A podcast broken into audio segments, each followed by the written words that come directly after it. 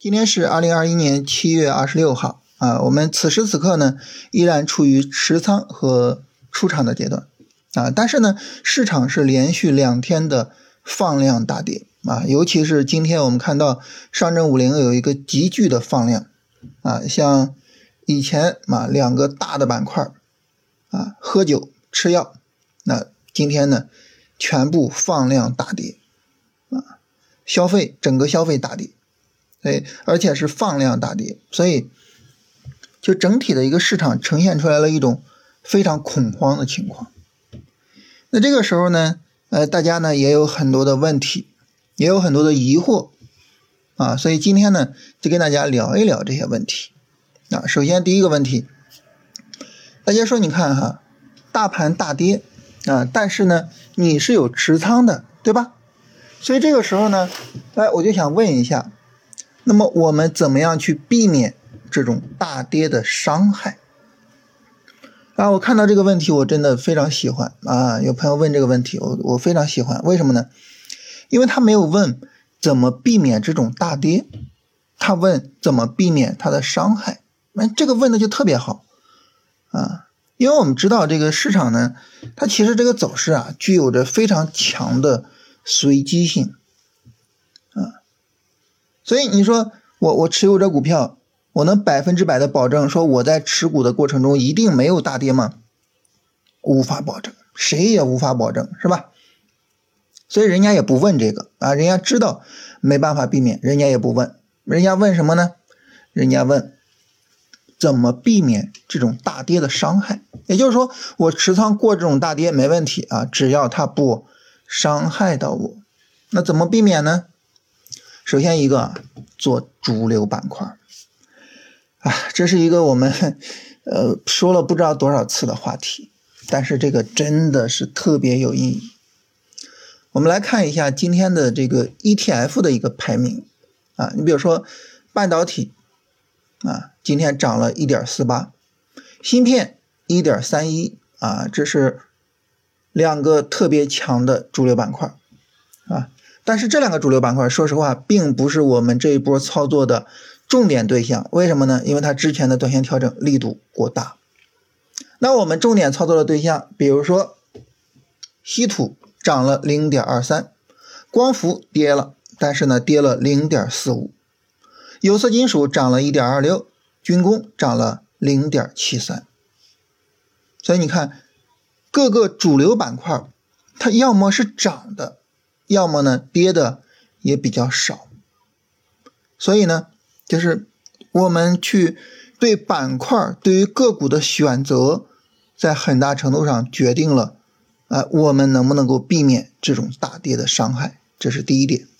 第二点，我们也要考虑一种情况，就是市场风格的转换，啊，什么意思呢？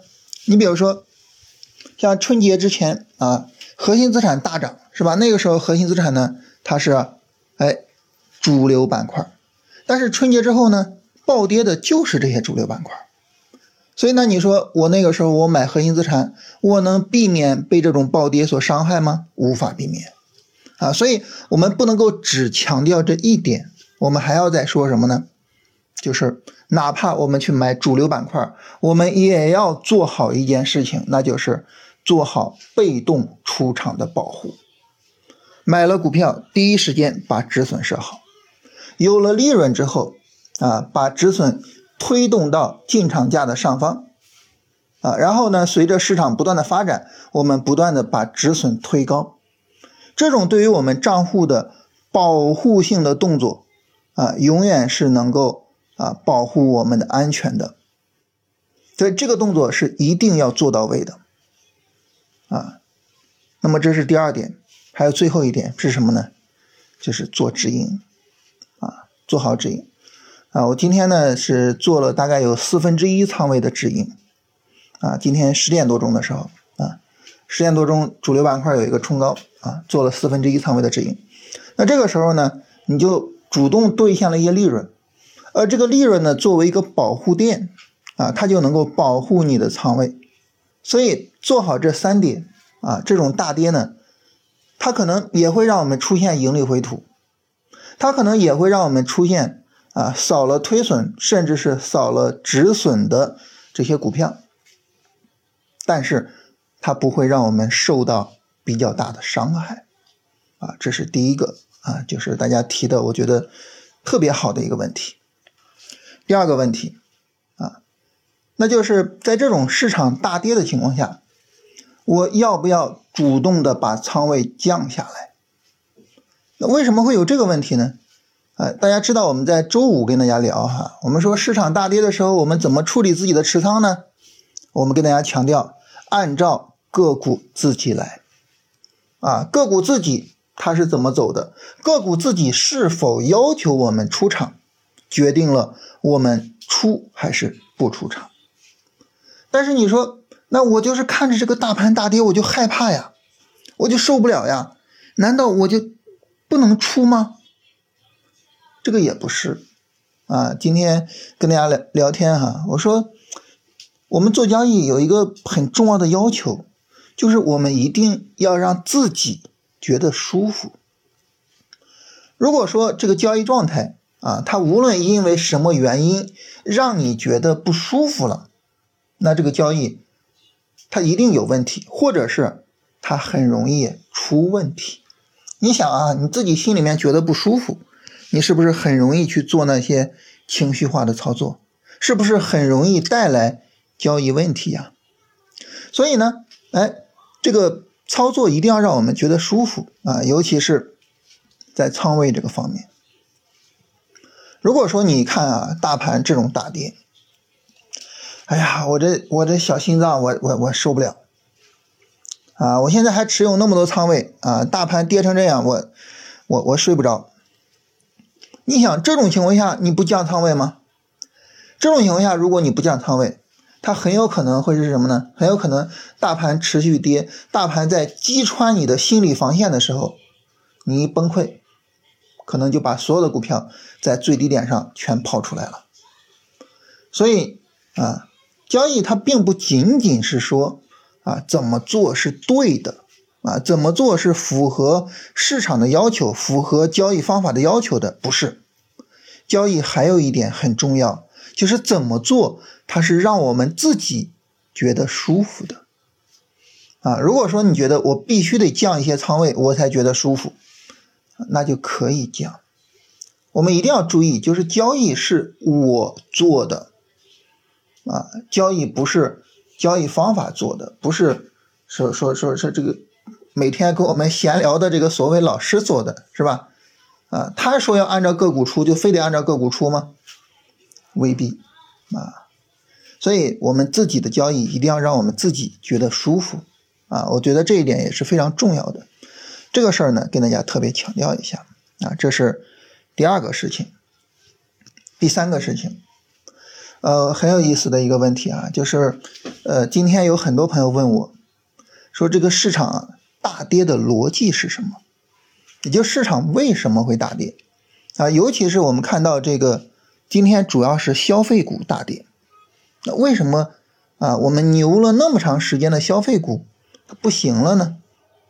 很多人问这些问题啊，但是这些问题我们都可以去回答，或者说我们都可以尽可能的去回答啊。你比如说这个消费啊，在我们的 GDP 里面的占比。啊，大幅度的下降，啊，就是居民的消费意愿在事实上下降的非常厉害，啊，所以大家可能不是很看好消费股的未来，啊，再比如说呢，国家为了刺激消费，有可能会出政策啊，有可能会出政策说把这些高毛利率的行业把它的毛利率打下去，这是很有可能的事情，对吧？所以市场可能会有这些担心。啊，诸如此类的吧，啊，总之就是我们可以去找这些逻辑，但是有一点我觉得很重要，是什么呢？就是我们是做交易啊，做交易，做交易，做要在前面。那我是不是非得想清楚了、想明白了市场为什么会大跌，然后我才去应对这个大跌呢？不是，我先应对。我先把我该做的交易、该处理的这些处理好，然后啊，你比如说收盘了之后，啊，我可以去看一些财经的新闻，可以去看一些啊财经的大 V 对于这些事情的分析，我可以去找一找这些逻辑，啊，就像利弗莫尔所说的哈，就是你永远不用担心你搞不清楚市场为什么涨或者为什么跌，因为有一大堆的分析师在分析这些事情，你唯一要担心的是，你能不能把你自己的交易处理好。所以做交易，做交易，做在交易之前，而不是把市场涨跌的道理想清楚啊，这个事儿在交易之前，我觉得这个要跟大家特别的强调一下，因为我发现大家对这个事情关心的有点，我个人觉得有点过度了，太多人问这个事情了，市场为什么大跌？而且在这一点上哈，我觉得还有一个事情是什么呢？嗯。我不知道跟大家聊这个是否合适啊，也不知道大家是否能够认同。就是我们这个世界上有很多事情，它是没有原因的。我不是说今天的大跌没有原因啊，就是我们要有这种世界观啊，就是寻求因果关系是人的本能，也是人能够去不断取得知识进步的根源啊。所以我很认同，就是我们去。呃，探索因果关系，但是有一些事情哈，它确实是没有什么原因好讲的。啊，我跟大家举一个什么例子呢？你比如说，在我们的语言概念里面有一个东西叫命。你说命这个东西它是怎么来的呢？我觉得它是这么来的。你比如说，我我们看新闻啊，说某一个人啊，这个走在路上啊。哎，他前面是绿灯，他就往前走，结果被一个闯红灯的人啪给撞着。那这个时候我们说，这个人他被闯红灯的人给撞到了，这个怎么解释呢？没法解释，是吧？因为他也很遵守交通规则。那我我们就怎么解释呢？我们说这个人命不好，什么意思呢？就是明明没有什么因果关系可讲。这个事情可能就是随机发生的，但是呢，我也得给他找一个因果关系，那这样我才觉得舒服。就是追求因果关系，这是我们人的本能啊。所以，那我怎么找呢？我说这个人命不好，对吧？所以我想说的是什么意思呢？就是我们怎么样才能够做到啊？说我先去做。啊，我先不管什么原因，我先去做，做完了再说。怎么才能做到这一点呢？我觉得有一点很重要，就是不要去听从本能，不要老去想这个因果关系，不要老去想啊，这个市场它为什么涨，为什么跌呀？有些时候是有道理的，有原因的。啊，你想，我们跟大家说这个这个一个板块大涨的逻辑是吧？我们跟大家总结啊，说政策很重要。产品涨价很重要啊，重大事件的驱动很重要，然后呢，技术体系的变革很重要，等等的，是吧？我们跟大家总结这些东西，就是有些事情它是有因果，但是有些涨跌可能就没什么道理好讲。你与其花时间去说它到底怎么回事你不如先把你的交易处理完，先处理它再说。啊，所以这件事情呢，我想跟大家分享一下，就是。大家一定要明白，就做交易，做交易，做在交易前边啊。这是今天呢想跟大家聊的这三件事情啊。这个希望能够帮助大家呢更好的去理解，就是以后如果说我们在面临这种行情啊，我们该怎么处理，该怎么去面对。那好，那咱们就得聊一聊了，是吧？那明天我们做操作怎么做呢？做操作这个事儿哈，无外乎就是两件事儿。买入卖出，对吧？所以咱们首先呢，因为咱们现在是在持仓和卖出阶段，是吧？首先聊卖出。那么对于我们卖出来讲，和周五一样啊，还是按照个股去进行处理啊。如果说呢，你觉得就仓位太重了，我心里不安，你就可以什么？可以先出一部分仓位啊。那么如果说，比如说明天市场有一个反弹，那这个反弹呢，可能正好给我们一个。在相对高位出场的一个机会，否则的话呢，我们就按照个股处理，啊，个股要求我做止盈了，我就去止盈，啊，个股告诉我说这行情没有问题，你就慢慢推损吧，啊，我就慢慢去推损，啊，按照个股处理在出场上，啊，除非说就是你自己有这个担心，你想让自己舒服啊，想让自己舒服就一定要让自己舒服，这个非常重要。第二个呢，就是关于买入，啊，买入的话呢，呃，上一轮的这个短线回调啊，我们该买的基本上都买完了。没买的现在也不能买了，是吧？它这个调整力度太大，所以这个时候呢，我们要等新一轮的短线回调。那新一轮短线回调，周五今天刚调两天，太早了，是吧？你至少得等一个三十分钟的下跌 N 啊。所以这种情况下呢，就是最快最快，明天啊反弹一天，后天再跌，然后呢形成一个基本的下跌结构，然后我们可以做买入。所以呢，这个买入呢，最早就是。这个下呃就是本周三啊，本周三对本周三啊，最早就是本周三。我这么一说，不知道大家会不会觉得恐慌啊？会不会觉得惊恐？哇，大跌都跌成这样了，是吧？你看大盘啊，你看上证五零啊，你看上证指数都跌成这样了，你怎么还在考虑这这买入？最早周三买入，怎么还在考虑这个事情啊？那这个跟大家聊一下啊，就是。首先一个呢，指数这个东西啊，它对于系统性风险确实有指示，但是呢，啊，在现在的这种市场分化极其严重的市场环境下，啊，你不能够老盯着那个弱的指数。你像年前哈，年前那个大宗商，嗯，大宗，我我老说大宗商品牛市啊，因为年前确实是大宗商品和核心资产啊都是大牛市，核心资产的牛市啊。年前核心资产牛市的时候，国证两千是持续大跌的。你看国证两千，你根本就做不了股票，对不对？那你现在呢？现在国证两千持续上涨，你看上证五零，你根本就做不了股票。所以这个时候你说你老盯着上证五零干嘛呀？对不对？所以现在呢，就是看国证两千啊，国证两千现在还没有破位啊，不用着急做判断。啊，等真的说国证两千破位了，那到时候再说，是吧？就说这个系统性风险太大了，不能做，是吧？到时候再说。这是第一个。第二个是什么呢？第二个是主流板块还没有问题。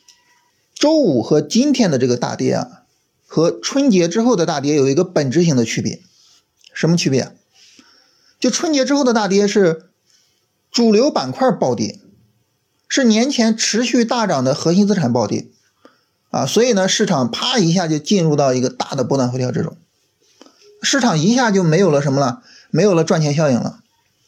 但是现在呢，现在不是啊，对吧？现在不是啊，现在核心资产不能叫核心资产，现现在的主流板块，就我们刚才说的什么半导体芯片，什么稀土啊，什么军工，是吧？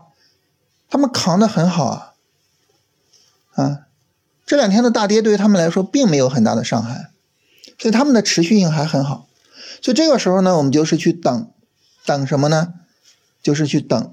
第一，我们现在手里持有的主流板块的股票会不会走得很好啊？会不会继续给我们带来利润？第二呢，如果说大盘在周三啊给我们带来一个基本结构。让我们去考虑，说我我我要不要去做买入？到时候我们再去看看这些主流板块调整的怎么样。如果他们调的很好，该做就做，是吧？没有太多好担心的。